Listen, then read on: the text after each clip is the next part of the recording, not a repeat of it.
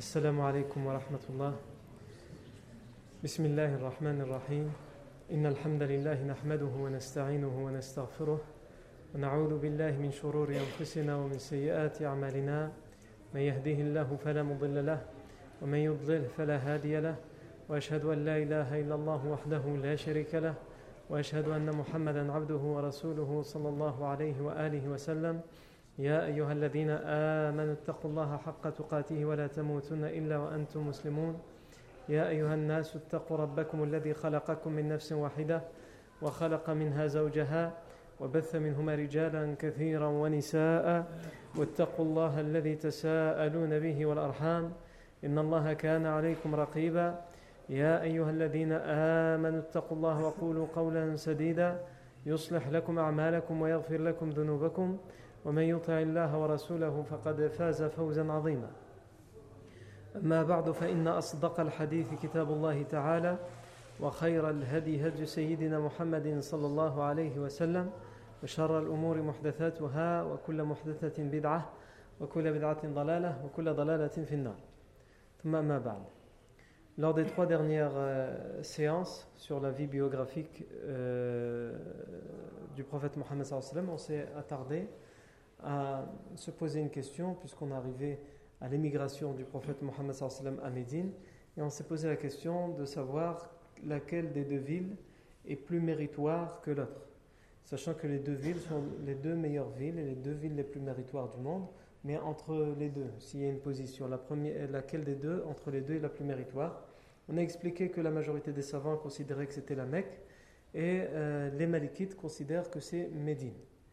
Et on a expliqué euh, la semaine dernière, euh, après avoir vu tous les arguments qui sont utilisés par les uns et par les autres, tout ce qui est dit dans le Coran à propos de Mecca, tout ce qui est dit dans les hadiths à propos de Mecca, tout ce qui est dit dans le Coran à propos de Medina, tout ce qui est dit dans les hadiths à propos de Medina, on en arrive à la conclusion qu'il y a en tous les cas des choses sur lesquelles il y a unanimité.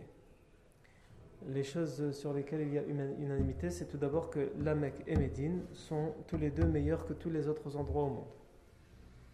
Deuxième chose sur laquelle il y a unanimité, c'est le fait qu'avant l'émigration du prophète la Mecque était meilleure que Médine puisque ce qui a rendu Médine meilleur, c'est à partir de l'immigration. Donc avant ça, même les Malikites sont d'accord pour dire qu'avant l'immigration, Médine était meilleure. Euh, la Mecque était meilleure à fois. Ensuite, ils sont également d'accord pour dire que l'endroit précis qui se trouve entre la tombe du professeur Sam et le Mimbar, ce qu'on appelle la Rawda Sharifa, le jardin du paradis. Le professeur Sam a dit Entre ma tombe, entre ma chambre et le Mimbar, c'est un des jardins du paradis. Cet endroit-là, ils sont tous d'accord pour dire que cet endroit-là en particulier est meilleur que la Mecque, que Médine et tous les autres endroits au monde. Non. Et ensuite, il reste divergent. Il y en a, pour, pour ce qui est du reste, la majorité des savants utilisent le fait que la Mecque, c'est Allah Azzawajal qui l'a rendu sacré. La Mecque, il y a dedans, c'est la Qibla des musulmans, pas Médine. La Mecque, il y a dedans les rites du pèlerinage, pas Médine. La Mecque, il y a dedans la ribada du tawaf, pas Médine. La Mecque, c'est la première mosquée qui a été construite pour l'humanité pour adorer Allah Azzawajal. Et pas Médine.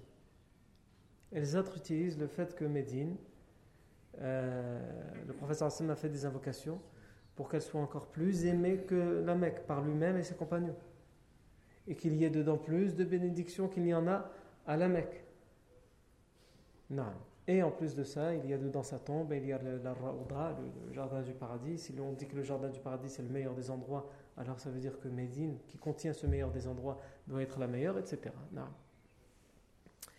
On a expliqué également que certains savants ont pratiqué le, tawakkuf, ils ont préféré prendre une position qui est de dire on ne sait pas dire laquelle est meilleure.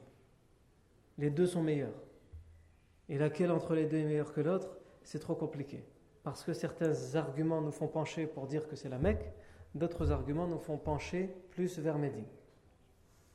Et on avait expliqué que finalement, ce qui avait l'air d'être le plus convaincant, c'était un avis, on va dire, du juste milieu qui a été pris par certains savants, qui consiste à dire qu'à certains égards, la Mecque est meilleure et qu'à d'autres égards, la ville de Médine est meilleure. Par exemple, pour la prière, pour les actions, etc., la ville de la Mecque est meilleure. Les hadith même si les Malikites remettent en cause l'authenticité de ce hadith, une prière à la Mecque équivaut et mieux que 100 000 prières dans, dans une autre mosquée. Non. Par contre, le fait de vivre dans un endroit et même d'y mourir, c'est Médine. Le professeur Sallam a appelé à vivre à Médine. Il appelait même à y mourir et c'est le choix qu'il a fait. Pas simplement lorsqu'il n'a pas eu le choix quand il a dû faire l'hijra, l'immigration, mais même après la libération de la Mecque, il pouvait retourner à la Mecque. Il a fait le choix de retourner à Médine et d'y terminer ses jours et il appelait même à venir mourir à Médine. Il disait celui qui a la capacité de venir terminer ses jours à Médine, de venir mourir à Médine, qu'il le fasse. Non. Après cette parenthèse, on revient à présent à la biographie du prophète Mohammed. Lors des premiers mois à Médine, parce que nous, nous, sommes attardés sur les premiers jours, les premières semaines, à présent on va, passer on va parler des premiers mois à Médine. Lors des premiers mois à Médine, euh, les, les ennemis de l'islam, qu'ils soient à la Mecque ou à Médine, sont à l'affût. Sauf qu'il y a une différence entre, à cette époque-là, il y a une différence entre les ennemis de l'islam qui sont à la Mecque et les ennemis de l'islam et du prophète Mohammed qui sont à Médine. Ceux qui sont à la Mecque, l'hostilité est flagrante. Elle est tellement flagrante que le prophète a dû quitter la Mecque et c'est pour ça qu'il vit à Médine. Par contre, ceux qui rusent contre le prophète Mohammed et contre l'islam, mais qui sont de Médine, de façade, ils, font, ils essaient de faire semblant de garder une certaine bonne entente avec le prophète Mohammed puisqu'ils ont été d'accord pour signer le pacte de non-agression, le pacte de bonne entente, que ce soit les tribus juives, que ce soit les tribus polythéistes, que ce soit les bédouins qui vivent autour de la ville de Médine. Donc il y a cette différence. C'est que les ennemis, même s'ils sont tous, ils ont tous comme point commun qu'ils sont à l'affût, au premier faux pas, ils veulent s'en servir contre, le, contre les musulmans, contre l'islam, contre le prophète Mohammed mais en tout cas il y a une différence entre eux, c'est que les uns, ceux de la Mecque, montrent clairement leur hostilité et la revendiquent, les autres, ils la dissimulent. Évidemment, quand on ne peut pas trouver quelque chose, quand on n'arrive pas à trouver un faux pas, alors on se rattache à tout ce qu'on trouve pour se rassurer.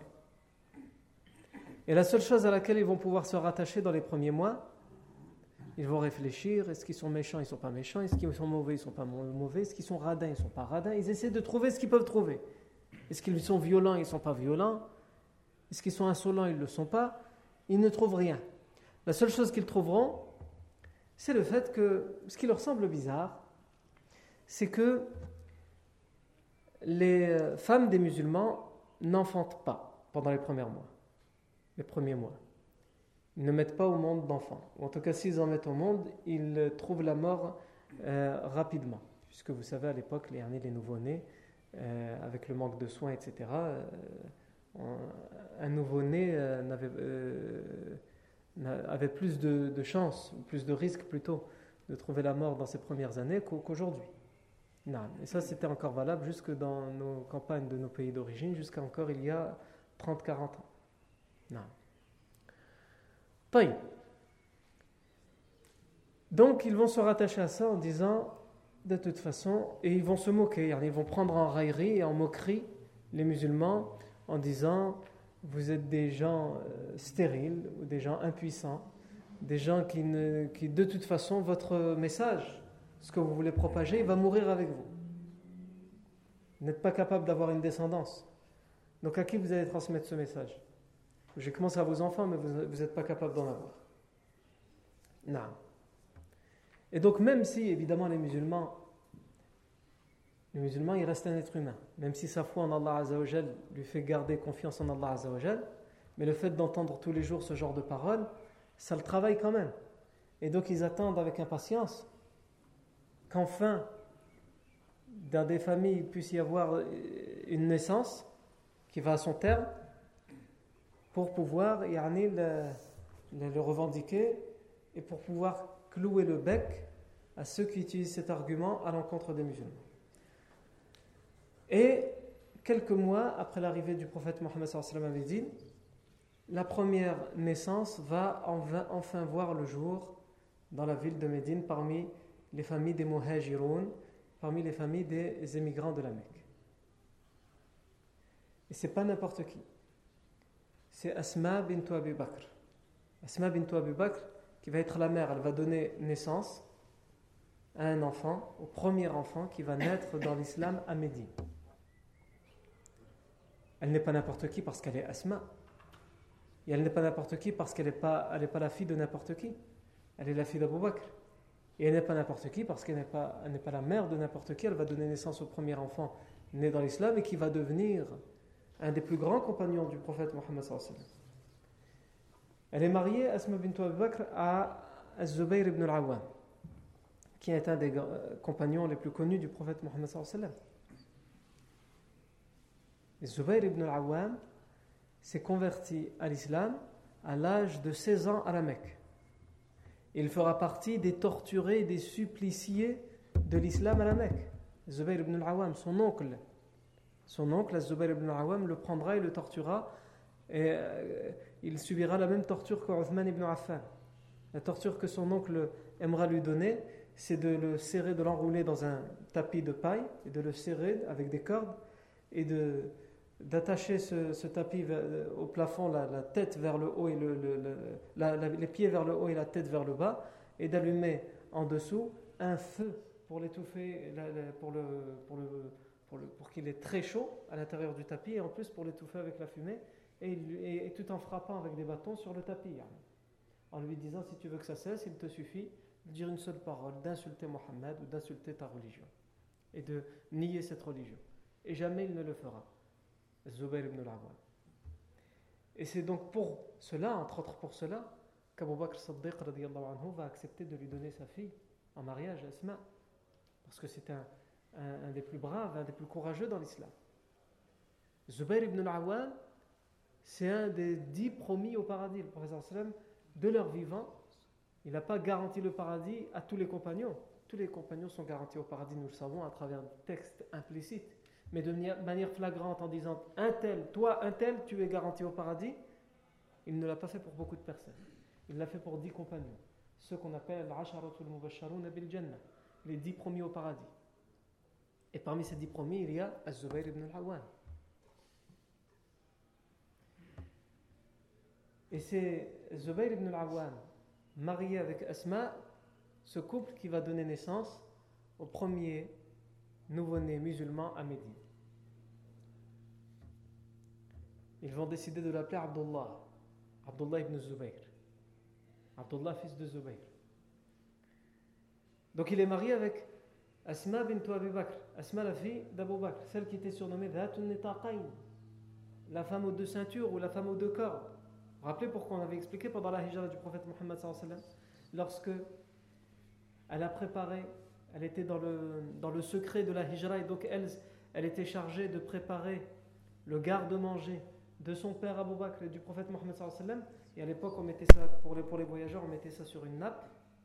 On mettait la nourriture dedans c'était généralement des choses qui étaient sèches comme les dattes comme des choses comme ça ou, du pain et donc ce euh, c'était pas des choses liquides qu'on prenait en voyage parce qu'on pouvait pas le conserver à travers le désert il n'y avait pas les glacières encore il n'y avait pas ah, le GPS le confort qu'on connaît nous aujourd'hui. Et même malgré ça, quand on sort de la voiture, quand on arrive à, à destination, on a l'impression qu'on est cassé de partout et qu'on est très fatigué. Avant, le voyage, c'était quelque chose, juste la monture. La monture, comment elle, en haut, en bas, pendant, comme pendant des, semaines, pendant des jours de voyage. Juste ça, c'est un, un Mais nous, on a oublié tout ça. On a l'impression qu'on est en voiture ou en avion. Ah, qu'est-ce que c'est fatigant le voyage. Il faut vivre le voyage d'avant pour que tu saches c'est quoi un voyage fatigant. Et donc, à la il mettait comme ça des choses sèches qui pouvaient se conserver pendant tout le voyage, qui pouvaient être mangées pendant tout le long du voyage, et ils enroulaient la, nappe. Comme ça, il ça prenait pas trop de place, et il leur suffisait d'ouvrir la nappe quand ils s'arrêtaient pendant le voyage, ils ouvrent, et il y a dedans la nourriture qu'ils ont préparée, ils mangent, et ensuite ils renroulent et ils repartent. Et il se trouve que pour l'a enroulée, mais après il faut l'attacher avec une corde, pour pas qu'elle s'ouvre. Mais elle n'a pas de corde à sa maison. Elle ne trouvait pas de corde. Et si elle va à l'extérieur pour acheter une corde, demander à quelqu'un une corde pour, attacher la nappe, elle sait que les gens vont se poser des questions. Elle est entourée d'ennemis à la Mecque. Pourquoi elle cherche une corde pour attacher une nappe? Qu'est-ce qui se passe? Elle prépare quoi? Qu'est-ce qui prépare son père? Et donc il fallait surtout garder ça secret. Qu'est-ce qu'elle a fait? Elle avait qu'une corde. celle qui lui servait de ceinture. Comme elle était assez longue, elle l'a coupée en deux. Elle a gardé la moitié en guise de ceinture et l'autre moitié, elle a fait ce qu'elle a pu pour l'utiliser pour attacher la nappe. Et depuis, elle a été surnommée par le prophète Mohammed la femme aux deux corps, parce que, comme le prophète l'a dit, Allah lui donnera deux belles ceintures au paradis. Elle aura les, plus belles, les deux plus belles ceintures au paradis. Par récompense pour ce, cet acte. Non. Donc on ne parle pas de n'importe qui quand on parle d'Asma bint Abi Bakr. على كل حال حديث l'authentique de Bukhari nous dit عن أسماء بنت أبي بكر رضي الله عنها أنها حملت بعبد الله بن الزبير On nous rapporte qu'Asma bint Abi Bakr, lorsqu'elle est tombée enceinte, qu'elle portait dans son ventre Abdullah ibn Zubayr, قالت elle, elle, elle nous dit elle-même, elle raconte قالت فخرجت وأنا متم فأتيت المدينة Je suis sorti yani de la Mecque pour la hijra. On sait que Asma bint Abi Bakr va venir faire la hijra après l'arrivée du professeur sallam à Médine. On le sait d'abord parce qu'on sait qu'elle a préparé le voyage du professeur sallam et de son père, donc elle était encore à la Mecque après le départ de son père et le départ du prophète Mohammed sallam. Elle va d'ailleurs même être frappée par Abu Jahl. Quand ils vont découvrir qu'ils sont partis et qu'ils n'arrivent plus à les retrouver, ils sont persuadés qu'Asma est dans le secret donc Abu Jahl va attraper Asma, il va la gifler pour la faire parler, et elle dira qu'elle ne sait rien de l'endroit où ils sont. Donc on ne parle pas de n'importe qui quand on parle d'Asma bint Abu Bakr. Elle va faire la hijra après. Et on le sait aussi parce que elle viendra d'être mariée à Zubayr ibn al-Awwam. Elle vient de tomber enceinte juste après le mariage. Et Zubayr ibn al-Awwam, après le mariage, est parti en voyage commercial du côté de ce qu'on appelle aujourd'hui la Syrie, le Sham. Et à son retour, juste après Médine, il va croiser le prophète Mohammed et Abu Bakr qui, sont sur le point d'arriver à Quba, à Médine. Et que lui et Talha ibn Ubaidillah, qui reviennent du voyage commercial, ils vont offrir des habits neufs, on l'avait vu ça dans la Hijra, au prophète Mohammed et Abu Bakr pour qu'il puisse rentrer à Médine avec des habits Donc, Asma bint Abu Bakr, elle va voyager dans sa hijra avec son mari Zubair. Donc, elle est encore à la Mecque, elle attend que Zubair revienne de son voyage et ensuite elle va voyager vers Médine. Et donc, elle dit Je suis sorti de la Mecque pour la hijra. Et j'étais enceinte, yani mutim, c'est-à-dire à la fin de la grossesse. J'étais sur le point d'accoucher. Aujourd'hui, un voyage en avion, un voyage en avion, une femme qui a atteint 7, 8 mois, fini, stop. Contre-indication formelle. En avion, hein, avec la clim, avec euh, tout ce que tu veux, en classe 1. Non, non, non, non. Il ne faut pas rentrer en avion avec 7 mois de grossesse. Cette femme, sur une monture, sur une monture, sachant que l'équitation est déconseillée, voire interdite pour les femmes enceintes sur une monture et ce long voyage à travers le désert, la chaleur, la soif, c'est aussi, ça montre aussi les gens de l'époque, hommes et femmes, comment ils étaient, la force qu'ils avaient, etc. Nous aujourd'hui, c'est le, les, les, les, enfants du Danone et du fromage, yani khlas. Non. Elle dit elle le précise, j'étais sur le point d'accoucher.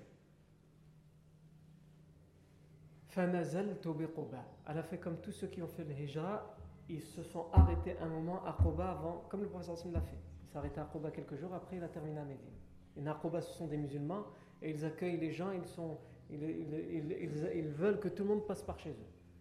Pour les héberger, et s'ils refusent d'être hébergés là, ils veulent être hébergés à Médine, au moins pour avoir un petit peu d'hospitalité, pour qu'eux, ils aient l'honneur d'avoir accueilli. Et ils ont accueilli comme ça tous les émigrants. Et ce sont d'ailleurs les premiers à héberger les immigrants. Les premiers immigrants avant le prophète Mohammed, comme on l'avait expliqué, ils vont être hébergés non pas par les Médinois, mais par les habitants de Quba. Les Bani Amr ibn Aouf, la tribu des Bani Amr ibn Aouf à, à. Et donc elle dit je me suis arrêté à Quba. Et j'ai donné naissance à Abdullah ibn Zubayr dans la ville de Quba. Elle dit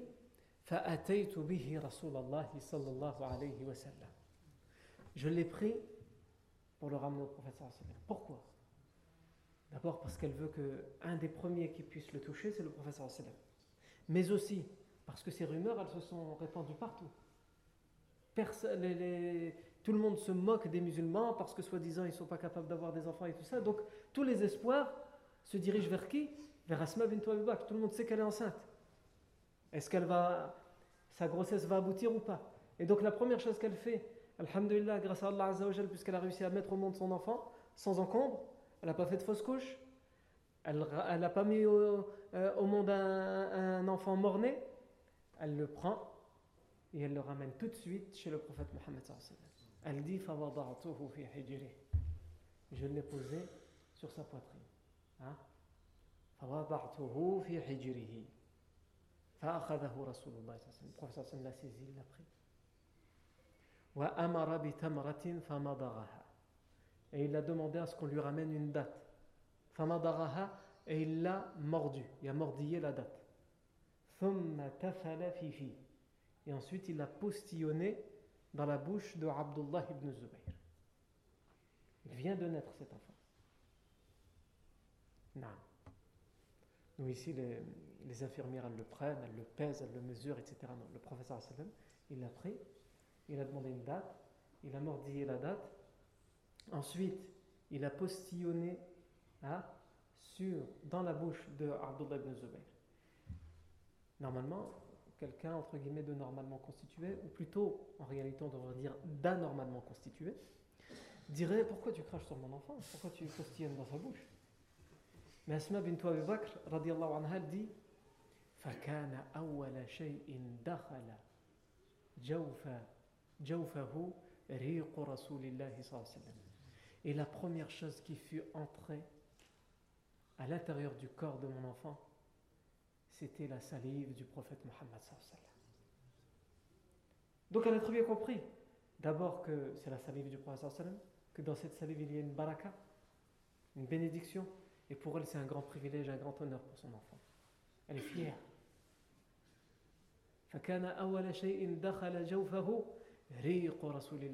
La première chose qui a entré à l'intérieur du corps de mon enfant, c'est la salive du, du, prophète Mohammed. Ensuite, elle dit Ensuite, il lui, a, il lui, a pratiqué ce qu'on appelle tahnik avec la date. Il a pris cette date qu'il avait mordillée, donc il s'est mélangé aussi à la salive du prophète et qu'il l'a rendu mou en la mordant, et il l'a frotté sur les gencives de ce nouveau-né. D'ailleurs, ça fait partie des sunnas qu'on doit appliquer lorsqu'on a une nouvelle naissance. Les pères de famille doivent apprendre ça. Quand ils, accueillent un nouveau-né, ils doivent savoir plusieurs choses. La première, c'est qu'en accueillant ce nouveau-né, la première chose à faire, c'est de lui proclamer les, paroles de l'appel à la prière, l'adhan, dans son oreille droite. Même si certains ont affaibli ce hadith, comme Sheikh al-Albani, dans un premier temps il l'avait authentifié et ensuite il, a, finalement été convaincu par la faiblesse de la chaîne de transmission de ce hadith. Mais en tout cas, on a d'autres spécialistes du hadith, et même sans aucun doute plus spécialistes du hadith que lui, comme Ibn Hajar al-Asqalani, comme l'imam Nawawi, qui n'avait pas de doute sur le fait que ce hadith est sahih.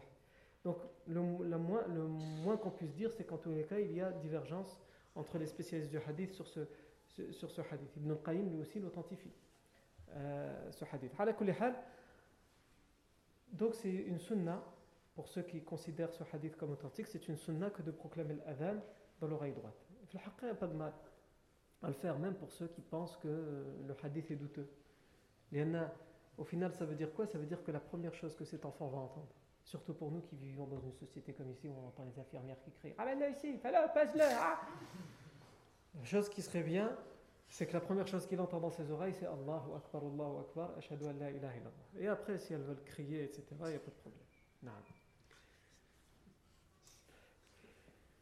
Donc, euh, et en tous les cas, on a dit qu'un grand nombre de grands spécialistes du hadith, comme Ibn Hajar al-Asqalani, Nawawi, Ibn al-Qayyim et d'autres savants, l'ont authentifié et considèrent que c'est une sunna à appliquer. Et certains, il y a certaines versions qui, celles-là, par contre, sont vraiment faibles pour la grande majorité des muhaddithin, qui disent qu'il faut faire l'iqama l'appel de l'iqama dans l'oreille gauche, mais c'est là par contre, ils sont presque tous d'accord pour dire que les chaînes de transmission sont faibles, voire munkar, mensongères. Non. Mais en tout cas, l'adhan, c'est un minimum à faire, dans l'oreille droite. Ensuite, l'autre chose à savoir, c'est ce qu'on ce qu'on vient de voir dans ce hadith, le tahnik. Le fait de prendre une date, hein, ou quelque chose de sucré, de, du miel, peu importe, quelque chose de sucré, et de le frotter sur la, sur la gencive de, l'enfant. Donc le, le, mixer ou le, rendre mou, bien sûr, ceci est une date. Le professeur Hassim, il l'a fait avec sa bouche. Donc il y en a, ils vont dire que la sunna, c'est de le faire avec sa bouche. Non, le professeur Hassim le faisait avec sa bouche pour, qu'il y ait dedans de la salive, parce qu'il sait que sa salive, c'est une bénédiction. C'est pour donner de sa baraka à cet enfant. Mais toi, quelle baraka il y a dans ta salive? Non. Donc il ne faut pas tout mélanger. Ça ne veut pas dire que tu n'as pas le droit de le faire avec ta salive, mais en tout cas, il faut que, quand tu, si tu le fais avec ta salive, c'est uniquement dans l'objectif de le rendre mou. Pas dans l'objectif, euh, machallah, ta salive, elle est quelque chose de wahab, je ne sais pas quoi. Non. Donc ça, c'est l'autre sunna. Ensuite, l'autre sunna également, c'est de lui donner un nom. Parmi les meilleurs de noms, des noms comme le professeur Ma'ubbida ou Ma'humid, tout ce qui est en abd. Ça que cet enfant été, appelé Abdullah. Ma'humid, tout ce qui est Ahmad, Muhammad, Abdulhamid, etc. Tout ce qui est avec la racine de Hamada. Et de manière générale, lui donner un prénom avec un sens positif. En islam, euh, la règle dans les prénoms qu'on donne aux enfants, elle est, elle est vaste. Elle laisse vraiment le libre choix. Tant que ce nom, il n'a pas une mauvaise connotation, tu peux appeler ton enfant comme tu veux. Non. Tant que tu enlèves la mauvaise connotation, parce qu'à l'époque de la Jahiliya, ils appelaient leurs enfants harb, la guerre, sakhr, le rocher, etc., euh, etc. Ils avaient des noms comme ça pour faire peur aux autres tribus quand ils parlaient de, leurs enfants, un tel, il a mis au monde un enfant. Ah oui, comment il s'appelle? Il s'appelle euh, Rocher, fils de la guerre. Oui, oui, oui. Il s'appelle l'orage, le tonnerre qui gronde. Ça fait peur. C'était pour euh, impressionner les ennemis. donc l'islam est venu pour enlever ça. Il y en a parce que ça colle l'enfant toute sa vie. Eux, ils donnaient des mauvais noms comme ça, juste parce qu'ils pensaient aux ennemis. Mais il faut penser aussi à l'enfant. Donc un nom qui est un nom de prophète, un nom qui est un nom de compagnon, un nom qui a un sens positif. Tout ça est permis en islam. C'est pour ça que sur la question de celui qui se convertit à l'islam, doit-il changer de nom ou pas Il n'y a pas d'obligation à ce que, celui qui se convertit à l'islam, il y en a beaucoup, ils pensent que celui qui rentre dans l'islam, on ne peut plus l'appeler par son nom euh, d'origine. Non, si son nom d'origine n'est pas mauvais, s'il n'est pas mauvais, il n'y a pas de mal. Non. Par contre, si son nom est mauvais, on sait que son nom, c'est une mauvaise connotation, ça fait référence à, je ne sais pas moi, Adolphe par exemple. Adolf Hitler. S'il y a quelqu'un qui lui prend l'idée d'appeler son enfant Adolphe, Adolphe, euh, ça fait, référence à cet homme. Donc c'est mieux de, changer de prénom et de plus se faire appeler comme ça. D'ailleurs, je travaillais à une époque dans un lycée. Il y avait un, élève qui était toujours un des meilleurs élèves. C'est pas un des meilleurs, il était toujours le meilleur élève. Ses notes, elles n'étaient jamais en dessous de 19. Il a eu son bac avec mention très bien. Et cet élève, très introverti, très réservé, à l'écart de tous, il avait un nom étrange. Il s'appelait Dagobert. Dagobert, c'est un nom d'un des, rois fainéants pendant l'époque des Mérovingiens ou des Carolingiens, avant le Moyen-Âge, pendant l'époque médiévale. Et euh, je me suis dit, mais pourquoi ses parents l'ont appelé comme ça? Et il s'est connu dans la culture occidentale. On n'a pas qu'un prénom, on a un prénom, le deuxième prénom, le troisième prénom sur la carte d'identité. Et une fois, je suis tombé sur son dossier, je me suis dit, tiens, lui qui s'appelle Dagobert, et pourquoi il n'utiliserait pas son deuxième ou son troisième prénom? Ce serait mieux pour lui, parce que Dagobert. Et quand j'ai vu le deuxième, non, c'est pire que ça. Quand j'ai vu le deuxième prénom, en fait, le deuxième prénom c'était Adolphe, et le troisième prénom c'était Benito. Benito Mussolini, le prénom de Mussolini. Et là, j'ai compris pourquoi il a gardé son premier prénom Dagobert. Ça reste mieux que Adolphe et Benito. Et ça montre aussi l'idéologie des parents. On l'appelle Dagobert parce que ça fait référence à quelque chose de la monarchie d'antan en France. Donc c'est des gens très souverainistes et qui sont très attachés aux racines de la France. Et en même temps euh, qui ont des idées un petit peu fascistes, puisque Adolphe et Benito. Et ils ont voulu donner probablement un quatrième prénom, mais ils n'avaient plus d'inspiration. Tout ça pour dire quoi? Pour dire que l'islam nous enseigne de donner un prénom bénéfique à l'enfant. Beaucoup de parents, quand ils donnent un prénom à leur enfant, ils donnent ce que eux ils veulent, ce que eux ils aiment. Et ils oublient que c'est cet enfant qui va le porter même après notre mort. Et qui va en subir euh, ce qui est positif ou ce qui est négatif. Donc, euh, ça aussi, c'est une grande responsabilité quand on est parent, on doit bien réfléchir à ça.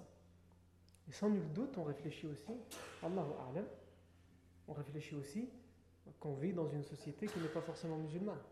Ça ne veut pas dire qu'on ne va pas donner des noms musulmans, non, on donne des noms musulmans, mais on fait aussi attention à la prononciation en français. Tu ne vas pas appeler ton enfant, par exemple, il y a un compagnon très connu, très brave et très courageux qui s'appelle Qaqa. Ben, si tu l'appelles Qaqa, ça donne quoi en français? Je te laisse tout seul pour faire la traduction. Le Aïn ne se prononce pas, le Qaf tu dois le transformer en K, à toi de voir. Yann. Donc il faut, il faut aussi réfléchir à toutes ces choses-là. Donc ça aussi c'est de la sunna. Soit on lui donne le prénom le jour même, ou en tout cas on a 7 jours jusqu'au septième jour pour lui donner son prénom à l'enfant. Parmi les sunnas également c'est d'égorger euh, deux bêtes, deux moutons euh, pour, un garçon et un pour une fille. L'obligation c'est un pour les deux, que ce soit une fille ou un garçon, au minimum obligatoirement il faut égorger une bête. Et la sunna, si c'est une fille on s'arrête à un, si c'est un garçon on peut rajouter un deuxième. Non. Aussi, le septième jour, de lui raser, que ce soit un garçon ou une fille, le crâne, les cheveux, et d'offrir le pesant en or. Alors, on n'est pas obligé de prendre les, cheveux et de prendre de l'or et peser, voir combien ça fait en or. Yarni, on fait une, une valeur approximative. On, on, lui enlève les cheveux, on lui, rase les cheveux, et ensuite on voit à peu près combien ça ferait en or ou en argent, selon les versions, et on offre aux pauvres cette somme. On fait également la circoncision pour le garçon. La sunna, c'est le septième jour. Al-Muhim, après, euh, si on ne l'a pas fait le septième jour, on le fait dès que possible. je reviens à notre hadith de la naissance de Abdullah ibn Zubayr. Abdullah ibn Zubayr, elle dit Amara il a ordonné qu'on lui ramène une date, le professeur sallam il a euh, postillonné dans sa bouche. et ce fut la première chose qui entra à l'intérieur du corps de mon enfant c'était la salive du prophète Mohammed ensuite il a pratiqué le tahnik il a frotté la gencive, les gencives avec les dates et ça permet ça de stimuler la tétée pour l'enfant. Pour ceux d'entre vous qui l'ont déjà pratiqué vous voyez que l'enfant qui vient de naître, subhanallah, quand vous lui faites ça, il, essaye de prendre ce que vous lui mettez. Ça, ça permet de stimuler le réflexe de la bouche et de la tétée. Léna n'a encore jamais tété. Il n'a encore jamais utilisé sa bouche. Et donc ça permet de, de stimuler. Non.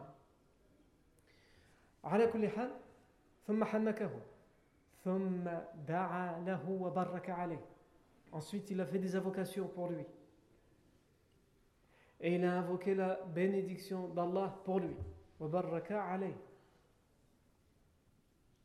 Et elle dit, Asma bint Abi Bakr, Et ce fut le premier enfant à naître dans l'islam. Yani al-Madina. Ce fut le premier enfant à naître dans l'islam al-Madina après la hijra. فكان أول مولود ولد في الإسلام. Premier enfant à naître chez les musulmans, c'est Abdullah ibn Zubayr. Donc ça, ça en fait sa fierté à Asma bint Abi Bakr radiallahu anha. فكان أول مولود ولد في الإسلام ففرحوا به فرحا ففرحوا به فرحا شديدا et tous les gens étaient très réjouis très contents يعني de cette naissance لأنهم قيل لهم إن اليهود قد سحرتكم فلا يولد لكم Parce qu'on avait l'habitude de dire, vous avez été ensorcelés par les juifs, et jamais vous ne saurez donner des enfants. Jamais vous ne mènerez une grossesse à son terme. Et ça, ça a permis de clouer le bec à ces rumeurs et de dire, regardez, Abdullah ibn Zubayr est né. anhu. Quand on dit qu'Abdullah ibn Zubayr est né euh, la première année, il faut savoir qu'il y a certaines versions historiques rapportées par le Waqidi, qui disent qu'il serait né la deuxième année, mais la haqiqa, ce sont des versions qui sont, faibles. Les versions authentiques, euh, les plus probables sont celles qui disent qu'il est né la première année, quelques mois après l'arrivée du prophète sallam à Médine. Lorsqu'on dit qu'il est le premier nouveau-né des musulmans à Médine, c'est le premier né, premier nouveau-né des muhajirs, des immigrants de la Mecque. Pas des muhajirs de l'Habasha. Il y en a qui sont partis faire l'immigration en Abyssinie, en Éthiopie. Et là, il y a eu déjà un nouveau-né. C'était Abdullah ibn Ja'far, le euh, cousin du prophète Mohammed. Ja'far ibn Abdel Muttalib. Ja'far, c'est l'oncle du prophète. Et Abdullah, il a donné naissance en Abyssinie à son fils Abdullah ibn Ja'far, qui va être le premier nouveau-né des immigrants al-Habasha. Ensuite, les Ansar, eux aussi, ils auront leur fierté après Abdullah ibn Zubayr et dire eux aussi vont mettre au monde leur premier nouveau-né après toutes ces rumeurs. Ce sera le compagnon An-Nu'man ibn Bashir qui vont naître, lui et Abdullah ibn Zubayr, à quelques euh, semaines d'intervalle. Mais là, ce qui nous intéresse pour l'instant, on va passer aux deux autres, Abdullah ibn Ja'far et Abdullah ibn Zubayr. Abdullah ibn Zubayr va naître, dans, il va naître et grandir dans une famille qui n'est pas n'importe laquelle. Quel grand honneur pour lui. Le premier à le prendre après sa mère, c'est le prophète sallam. Première chose qui rentre dans sa bouche et dans son cœur, la salive du prophète sallam. Il est le premier nouveau-né en islam qui va faire la fierté de tous les musulmans. Il a pour mère la femme aux deux ceintures, Asma bint Abi Bakr. Il a comme père Zubayr ibn al-Awwam, à propos de qui le professeur Hassan a dit il fait partie des dix premiers au paradis. Et à propos de qui le professeur Hassan a dit Inna li kulli nabiyyin hawariyan, wa inna hawariya Zubayr ibn al-Awwam. Chaque prophète a un apôtre, et moi, mon apôtre, c'est Zubayr ibn al-Awwam. Apôtre, c'est quoi? C'est plus que compagnon. C'est un compagnon, mais très proche. Un compagnon très sincère. C'est ça un apôtre, al-Hawari. Et bien, le professeur Hassan a donné ce titre uniquement à un seul de ses compagnons, Zubayr ibn al-Awwam, qui est le père de Abdullah ibn Zubayr. Il a comme grand-père Abu Bakr as-Siddiq, celui qui est, surnommé le véridique parce qu'il n'a jamais mis en doute la prophétie du prophète Hassan, un des premiers à se convertir à l'islam. Il a comme tante maternelle Aïcha, l'épouse du prophète sallam. Et donc comme mari de sa tante, le prophète Mohammed. Et d'ailleurs on sait que dès son plus jeune âge, Abdullah ibn Zubayr, qui vit à quelques pas de là, chez son père Zubayr et Asma, il a l'habitude tout seul d'aller à pied, c'est un enfant, et de rentrer chez sa tante Aïcha radiallahu anha et de voir donc vivre le professeur C'est pour ça qu'il va devenir un des plus grands savants après la mort du professeur parce qu'il aura beaucoup de hadiths que les gens viendront chercher. Il rapporte des hadiths qu'il a lui-même vus, il se rappelle quand il était petit qu'il a vu le prophète faire ceci, faire cela, comment il fait? Il se rappelle des détails parce qu'il était petit. Donc il rapporte lui-même beaucoup de hadiths. Il rapporte beaucoup de hadiths de sa mère, Asma bint Abu Bakr.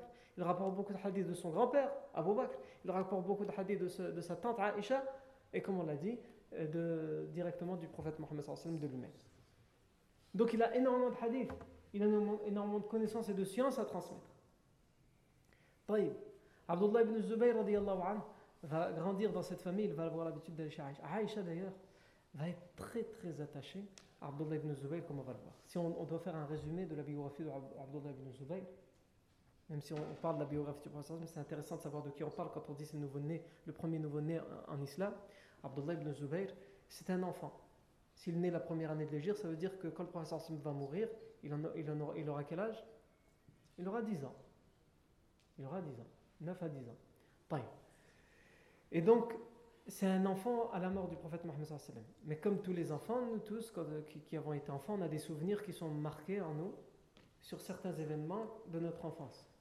Qu'on est capable de raconter, on n'est pas capable de raconter certains événements qu'on a vécu il y a 2-3 jours, mais certains événements de notre enfance qui nous ont marqués, on est capable de les raconter avec les détails à la virgule près. Abdullah ibn Zubayr va participer pendant le califat d'Abu Bakr à la bataille de Yarmouk. Mais comme il sera encore euh, très jeune, il aura aux alentours de 11 ans, il, accompagne son père, il ne va servir qu'à soigner les blessés de la bataille, à aider à soigner les blessés de la bataille de Yarmouk.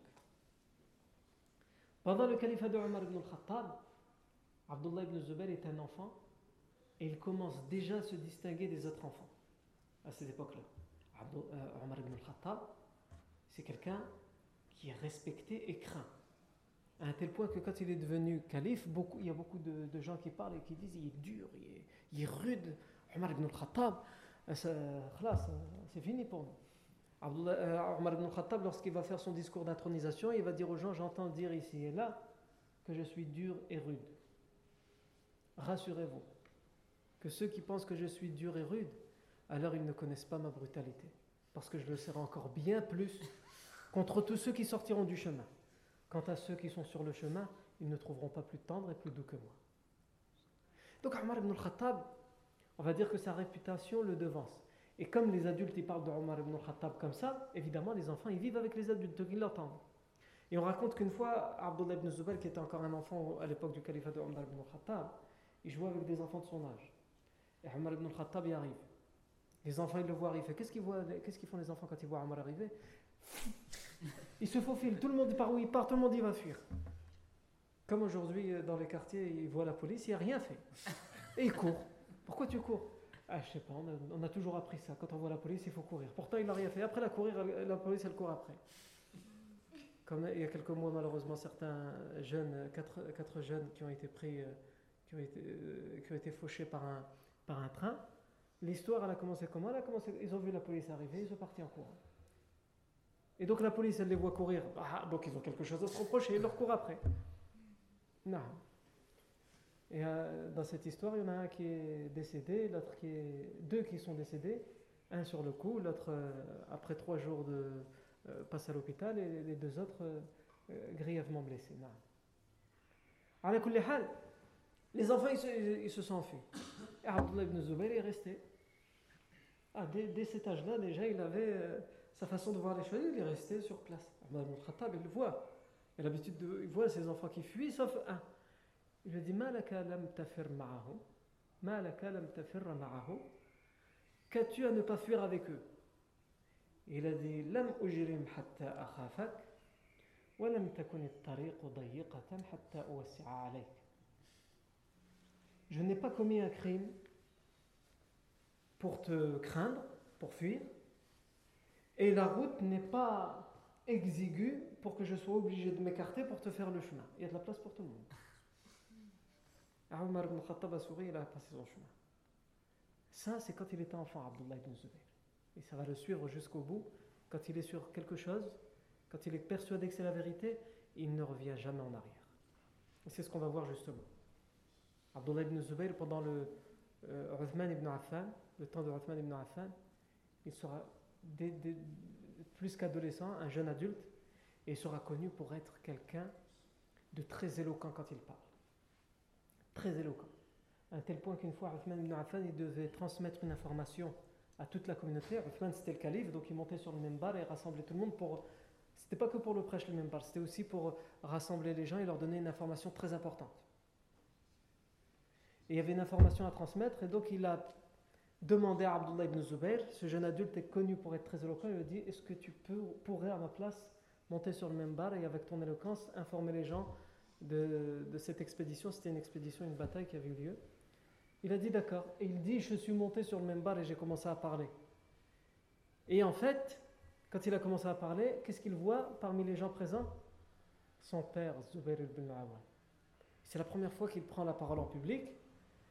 Mais lui, il ne s'attendait pas à ce que son père soit présent. Et il voit son père. Donc il a dit, j'ai commencé à, perdre mes moyens. Et alors que j'étais bien parti, je ne savais plus quoi dire. Et je regardais mon père et j'étais bloqué, euh, je tremblais. Et son père a compris, Zubayr ibn al-Awan. Et il a dit, il m'a fait des signes avec la tête pour, dire, pour me rassurer, pour me dire, continue. Fais pas attention à moi, Et il a dit, là, ça m'a rassuré, j'ai continué et j'ai terminé. Et lorsque je suis descendu, mon père m'a pris et il m'a dit, والله لكأني أسمع خطبة أبي بكر الصديق حين سمعت خطبتك Je jure par Allah que j'ai l'impression d'avoir entendu et d'avoir vu Abu Bakr Siddiq, donc son beau-père, le grand-père de Abdullah ibn Zubayr, lorsque tu as fait ce discours. Et en effet, dans d'autres versions, on nous dit qu'il avait les mêmes mimiques, qu'il avait les mêmes, la, même, le même, la même intonation dans la voix et la même façon euh, dans son éloquence et dans sa façon de faire les discours, on, avait l'impression de reconnaître Abu Bakr chez Abdullah ibn Zubayr, Abdullah ibn Zubayr va participer, sur ordre de Uthman ibn Affan, à l'expédition qui va libérer l'Afrique du Nord. Nos, pays d'origine vont être, entre autres, libéré et islamisé par Abdullah ibn Zubayr. Lorsque Uthman ibn Affan va être mis en quarantaine par des rebelles, Abdullah ibn Zubayr va être un des compagnons qui va prendre sa défense corps et âme. Il va être gravement blessé. Uthman ibn Affan sera assassiné dans sa maison et lui il va être gravement blessé. Ensuite, il y aura les fitnas, les troubles entre les, compagnons. J'essaie de faire un résumé de sa biographie. Sinon, on pourrait dire beaucoup de choses euh, sur sa biographie, mais ce n'est pas l'objet, c'est juste pour savoir à peu près de qui on parle. Pendant la, bataille de Jamal, à laquelle va participer Zubayr ibn Awam, donc le père de Abdullah ibn Zubayr. Vous savez qu'il va y avoir des dissensions entre le, groupe de Muawiyah ibn Abi Sufyan, le groupe de Ali, et le, groupe de Zubayr ibn al-Awam et Talha ibn Ubaydillah, auquel euh, va, euh, va adhérer Aisha radiallahu anha. Et il y aura une bataille entre le groupe de Ali radiallahu anhu et le groupe de Zubayr ibn al-Awwam. Ce qu'on appelle la bataille du chameau, Ma'rakatul Jamal. Et pendant cette bataille, le père de Abdullah ibn Zubayr, donc le mari de Asma bint Bakr, euh, Zubayr ibn al-Awwam, qui a donné naissance à Abdullah ibn Zubayr, le premier nouveau-né en islam, il va mourir dans cette bataille.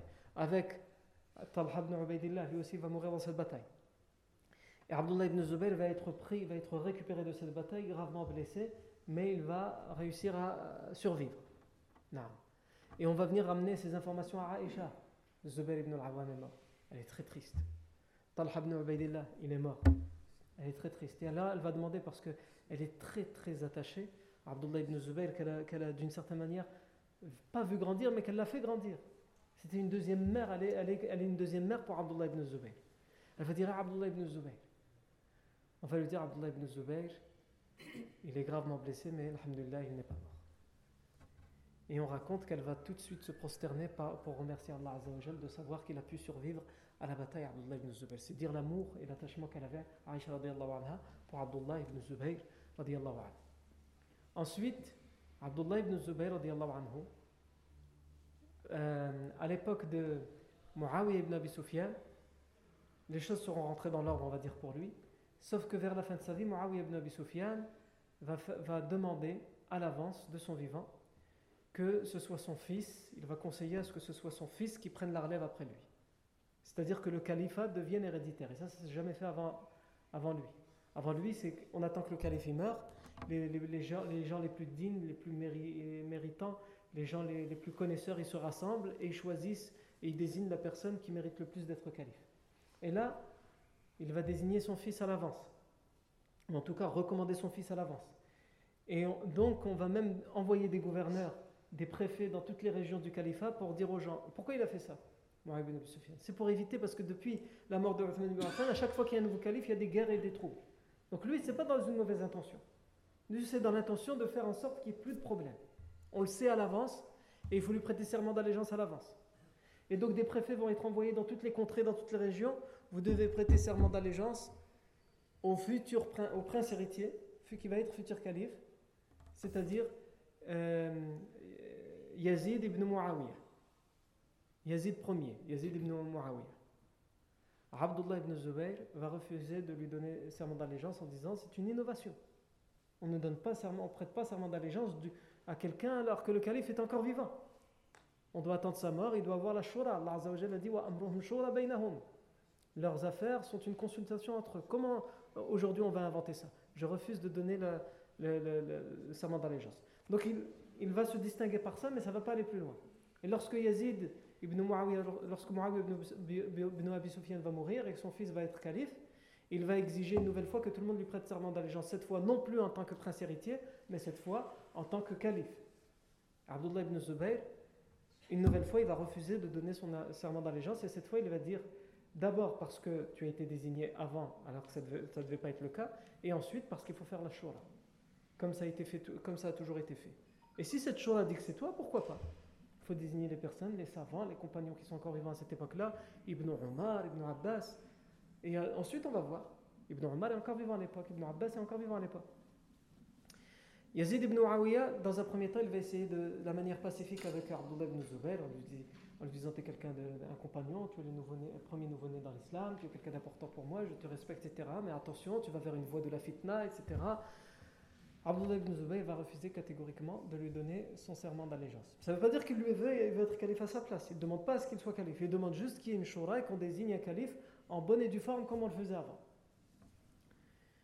Yazid ibn Muawiyah va envoyer des expéditions contre Abdullah ibn Zubayr. Abdullah ibn Zubayr va se réfugier à la Mecque. Il sait que les gens de la Mecque, il y a beaucoup de savants là-bas et beaucoup de gens qui sont contre cette nouvelle façon de désigner le calife. Et donc il sait qu'il va trouver un noura là-bas et surtout qu'il va être protégé là-bas. Et donc on va même le surnommer l'A'idu le protégé de la maison d'Allah. Parce qu'il va demander refuge là-bas à la maison, al-Masjid al-Haram. Et parce que aussi Allah Azza dit Man Celui qui rentre dans la maison sainte, il est en sécurité. Donc il va y trouver, il va y demander refuge. Mais euh, les expéditions reviendront bredouilles jusqu'à la mort de Yazid ibn Muawiyah. Et là, Muawiyah ibn Yazid, le deuxième Muawiyah 2. Il y avait le premier Muawiyah, c'est son grand-père, Muawiyah ibn Abi Sufyan, qui a donné naissance à Yazid ibn Muawiyah. Et ensuite, lorsque Yazid ibn Muawiyah meurt, le nouveau prince héritier, le nouveau calife, c'est Muawiyah ibn Yazid ibn Muawiyah ibn Abi Sufyan. Ce Muawiyah ibn Yazid, lui aussi, il va essayer d'avoir, mais de manière moins guerrière, l'allégeance de Abdullah ibn Zubayr, mais rien n'y fait. Abdullah ibn Zubayr refuse. Et euh, Muawiyah décède. Il meurt. Il meurt. Et là, les Omeyyades, les Bani Umayya, ils vont demander serment d'allégeance à Abdul Malik ibn Marwan mais la plupart des gens, alors que personne ne leur a rien demandé, ils vont d'office donner leur allégeance et désigner comme calife Abdullah ibn Zubayr. Et donc pendant une période, Abdullah ibn Zubayr sera calife des musulmans sur l'Arabie saoudite actuelle, donc le Hijaz, le Yémen, l'Égypte, l'Irak. Quant au Sham, donc tout ce qui est Liban, Palestine, Jordanie, Syrie, eux ils resteront sur le serment d'allégeance de euh, Muawiyah ibn, Yazid.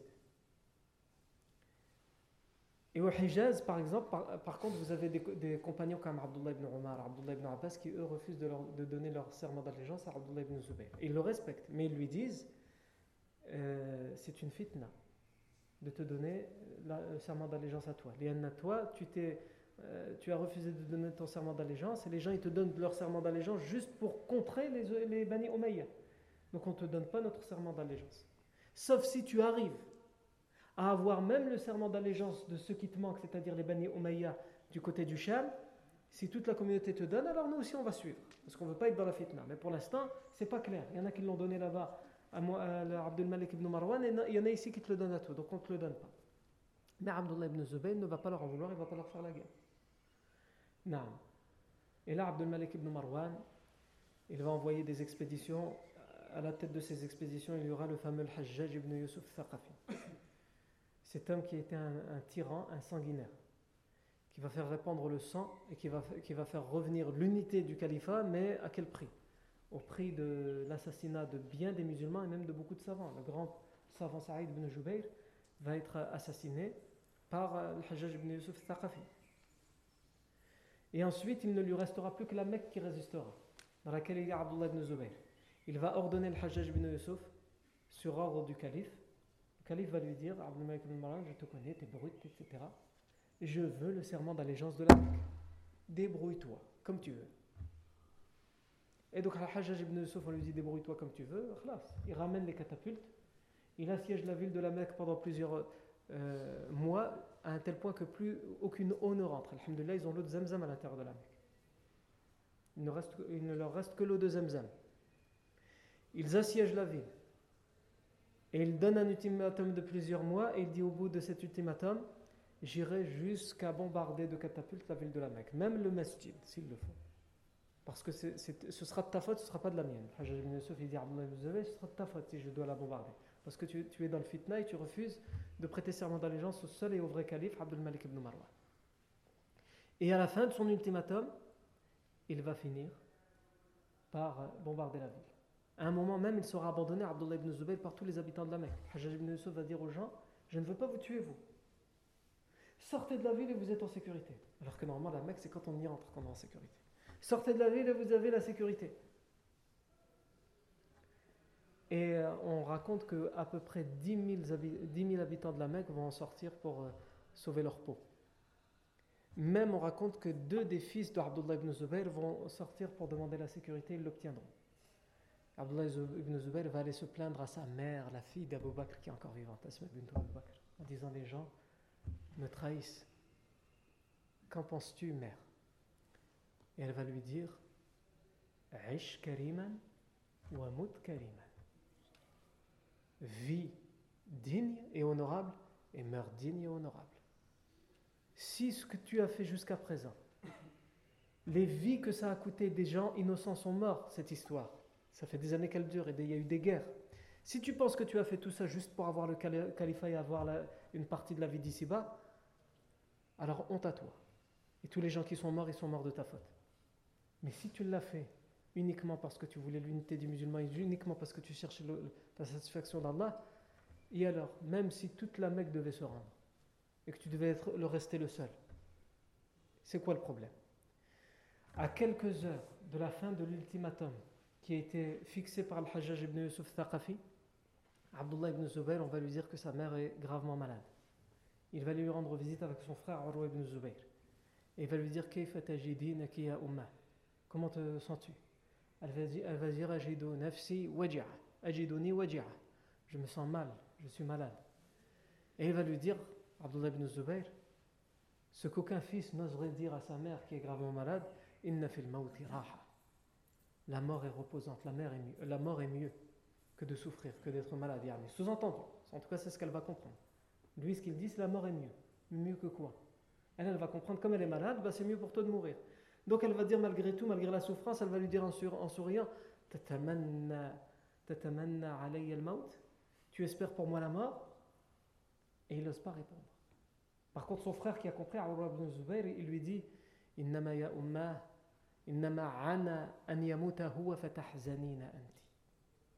Il veut plutôt dire qu'il a peur que lui meure et que toi tu sois encore vivante et tu vas, être, et tu vas mourir de chagrin à cause de sa mort. Tu vas le voir mourir. Parce qu'il sait que dans quelques heures, c'est la fin de l'ultimatum. Le Hajjaj ibn Yusuf est sans pitié. Et elle, elle va dire donc c'est pour ça qu'il préférerait voir sa mère mourir avant lui. Il ne veut pas faire subir cette épreuve à sa mère. Elle va lui dire Wallahi la uhibbu an amut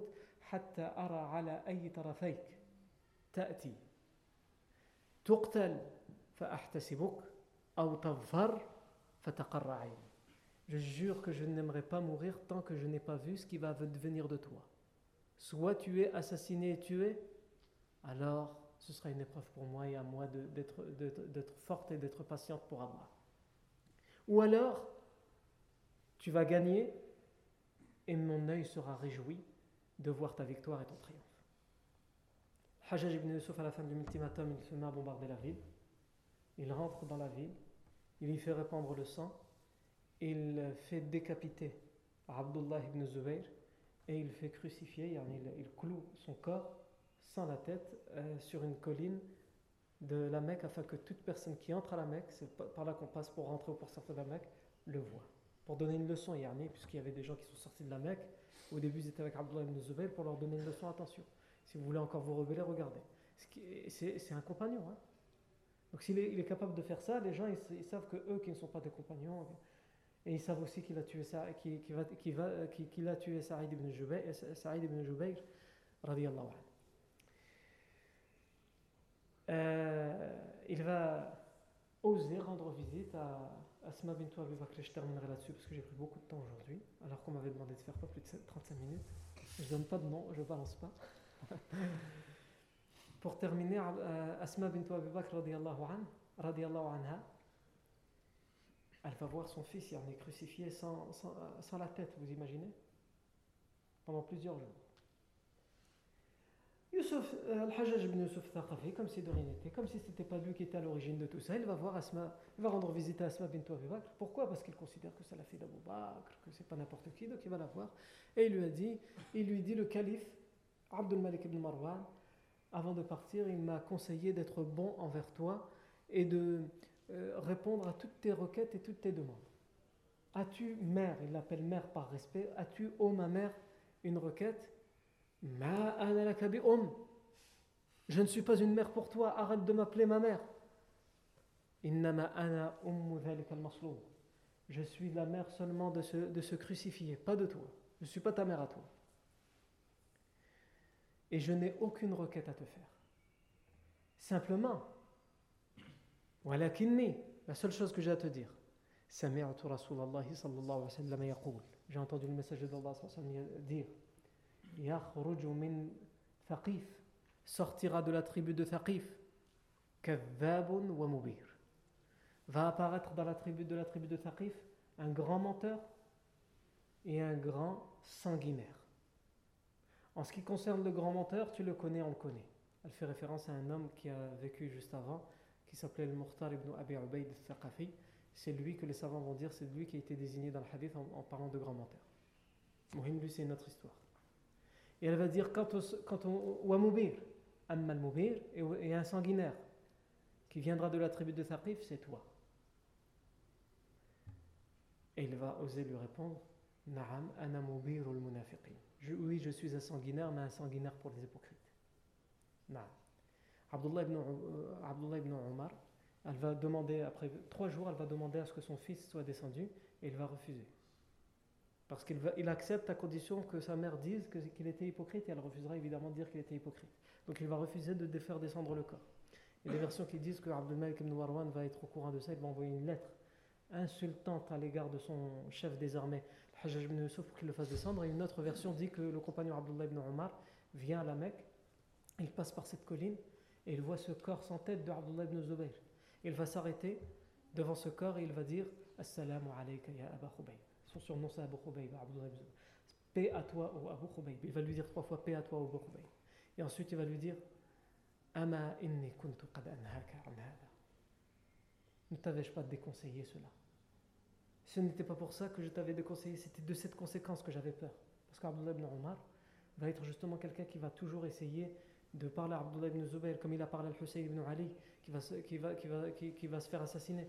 Il va parler à ses, compagnons pour leur dire restez dans le califat même si on a beaucoup de choses à reprocher au calife, pour pas faire de fitna. Vous allez causer votre propre perte. Et donc il va dire c'était de ça que je te, que, je te déconseillais. Mais ensuite, il va, il va terminer par dire Mais je jure par Allah que j'étais connu comme étant quelqu'un qui n'a pas été aussi jeune. Il n'y a pas quelqu'un qui jeûnait autant que toi. Il n'y a pas quelqu'un qui veillait la les, les, nuits en prière autant que toi. Il n'y a pas quelqu'un qui était aussi obéissant à Allah que toi. Et après cela, le Hajjal ibn Yusuf va faire descendre son corps pour qu'on lui donne sa, sa sépulture. Abdullah ibn Zubayr radiyallahu anhu. La semaine prochaine, Inch'Allah on parlera très brièvement de Norman ibn Bashir et de Abdullah ibn Ja'far, qui sont les deux autres premiers nouveau-nés, l'un en Abyssinie, l'autre chez les partisans Ansar de Médine. Et ensuite, on viendra à un autre grand événement qui va se passer euh, les quelques mois après l'arrivée du professeur Sam à Médine, c'est le changement de la Qibla. Pourquoi, comment, quand, c'est ce que nous verrons la fois prochaine, Inch'Allah ta'ala. سبحانك اللهم وبحمدك اشهد ان لا اله الا انت نستغفرك ونتوب اليك